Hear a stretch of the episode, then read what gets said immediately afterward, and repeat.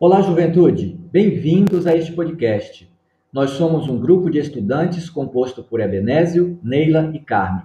Somos alunos do curso de Direito do oitavo semestre noturno da Faculdade Cândido Rondon, que também é responsável pela supervisão deste podcast. O tema que vamos conversar aqui é redução da maioridade penal. Esse assunto é muito importante e deve interessar principalmente aos adolescentes com 16 e 17 anos e também aos seus responsáveis legais. Por isso, vamos começar nossa conversa com uma pergunta: Você sabe o que é maioridade penal?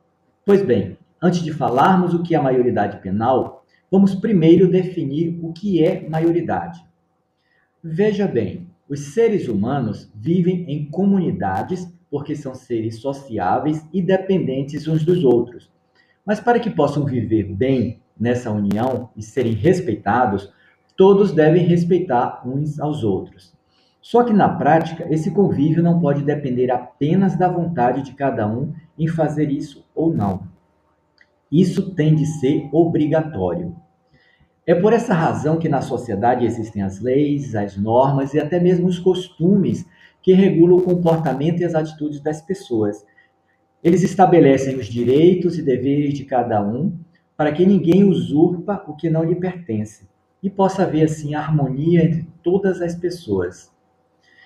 Isso acontece porque numa sociedade existem pessoas de todas as idades e de diversas maturidades e cada um tem um entendimento próprio diferenciado sobre seus direitos e deveres legais. E alguns nem sabem ou nem entendem o que são direitos e deveres. Por isso é que a lei busca impor os limites que cada ser humano deve obedecer.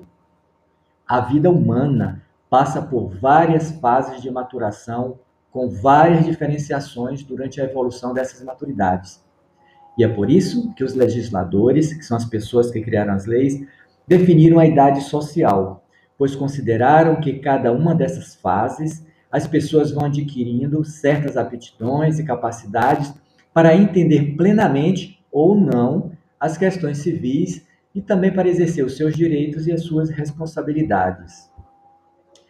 Daí foi que estabeleceram dois agrupamentos: o da menoridade, que vai de 0 a 18 anos incompletos, e o da maioridade, que vai de 18 anos incompletos até o fim de suas vidas, classificando dessa forma quem e quando essas pessoas podem assumir suas responsabilidades civis e se apropriarem de seus direitos.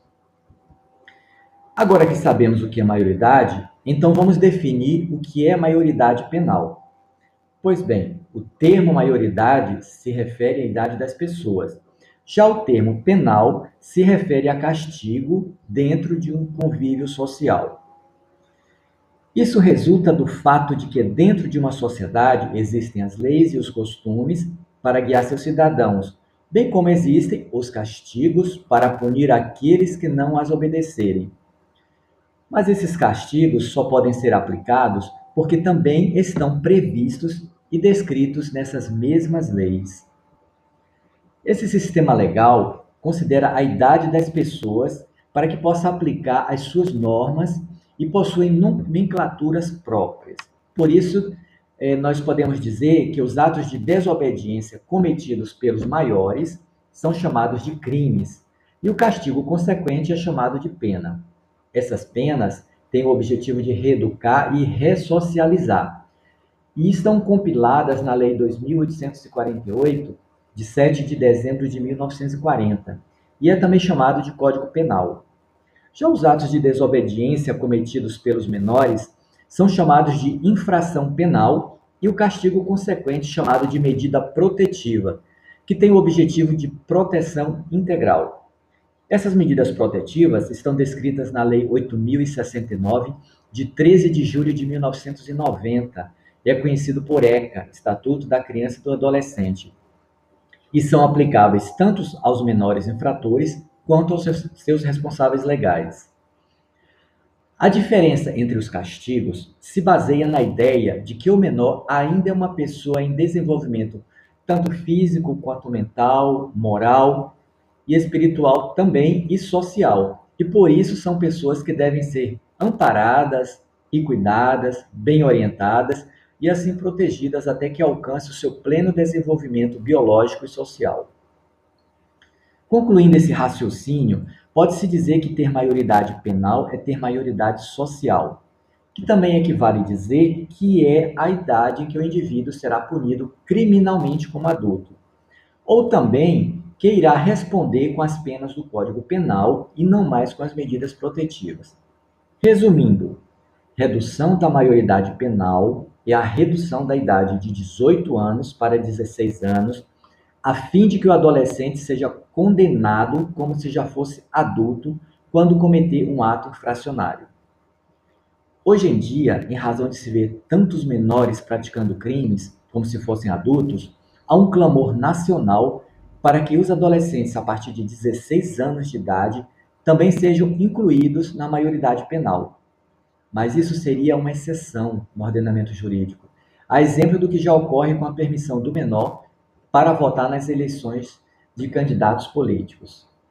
Veja bem, a idade penal está definida por lei e protegida pela Constituição Federal do Brasil de 1988. E para que ela seja alterada, permitindo a inclusão desses adolescentes, é necessário que seja criada uma PEC, que é uma emenda à Constituição, e também seja criada uma nova lei para regular essa inclusão.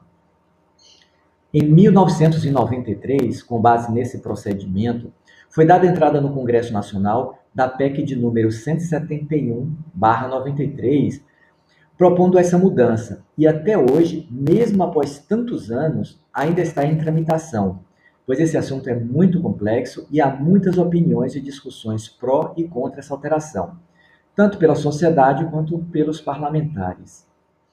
A maior parte da população brasileira, cerca de 87%, é favorável à redução da maioridade penal, pois alegam que as medidas do ECA são insuficientes para a correção dos menores e os adolescentes de 16 e 17 anos já têm discernimento suficiente para responder por seus atos. Como eles têm consciência de que não podem ser presos, se sentem na liberdade para cometer crimes além de serem alvos e estarem sendo aliciados por traficantes para o tráfico de droga. Mas em contraponto a essas opiniões favoráveis, os desfavoráveis à redução alegam que esses adolescentes não têm o mesmo nível de discernimento de um adulto, porque estão numa fase de desenvolvimento psicológico diferente da dos adultos. A punibilidade nessa idade não irá diminuir a violência, irá apenas jogar o adolescente no sistema prisional falido e superlotado, piorando ainda mais a crise do sistema prisional. Se o adolescente for inserido no contexto prisional brasileiro, é bem provável que saia da cadeia mais perigoso do que quando entrou e dificilmente conseguirá se reinserir na sociedade. É muito mais eficiente educar do que punir, porque somente com a educação e a oferta de condições socioeconômicas favoráveis será possível resolver esse problema da violência, ou quando menos controlar o problema da delinquência juvenil. Ainda há muitas outras discussões a respeito, mas mesmo diante dessas mencionadas acima, já dá para sentir como elas são polêmicas e carecem de muita reflexão para debate mais profundo desse assunto. Mas veja bem, será que a pretensa redução da maioridade penal tem mesmo o objetivo de cumprir o preceito constitucional de educar, de proteger, de formar a criança e o adolescente? Ou será que tem apenas a intenção de atender ao desejo de vingança de quem foi vítima? É preciso lembrar que os crimes cometidos pelos menores, chamados de infração, não ficam sem punição. Eles apenas têm punição diferenciada, adequada à sua idade biológica e psicológica, e diferenciada da punição aplicada pelo Código Penal para os crimes cometidos por pessoas maiores de 18 anos. Será que o que falta não seria o aperfeiçoamento das instituições de correção, tanto das prisões quanto dos abrigos de menores? Pois elas se encontram abarrotadas de pessoas, geridas por sistemas falidos e sem condições de dar plena assistência aos presos e nem dar um abrigo digno, a fim de se cumprir os preceitos constitucionais de proteger de reeducar e ressocializar. E você, o que pensa sobre esse tema? Reflita.